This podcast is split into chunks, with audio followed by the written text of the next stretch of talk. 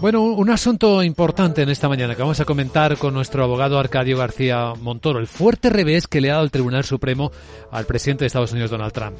Arcadio García Montoro, muy buenos días. Buenos días, Vicente. ¿De qué hablamos? Pues de malos vientos que soplan desde el Tribunal Supremo con dirección a Trump. Uno de los pilares en los que se basó su campaña política, esa mano dura contra la inmigración, ha sido declarada ilegal. La decisión se suma a otra del pasado martes que protege a los empleados LGTBQ usan, cuando, eh, cuando sufran discriminación y son despedidos en el trabajo.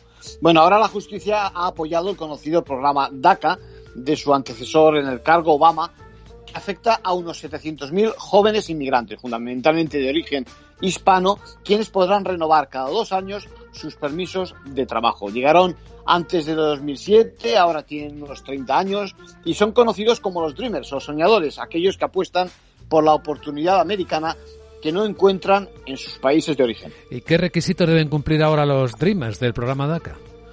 Pues eh, DACA es un, un salvoconducto que protege a los jóvenes que entraron allí en ese país siendo menores de 12 años y han sido escolarizados o se incorporaron al ejército y, no han tenido problemas con la justicia. El Tribunal Supremo les dice que de forma arbitraria y caprichosa, como ha hecho la administración Trump, no se puede rescindir el programa, eh, dando vida así a la polémica inmigratoria que se reincorpora de esta forma como reivindicación a la próxima campaña electoral. Se desconoce los efectos que pueda tener. En principio todo apunta a que va en contra del presidente, pero si reacciona con alguna medida de aquí a noviembre, como parece, igual es un revulsivo que anima a sus seguidores. En conclusión.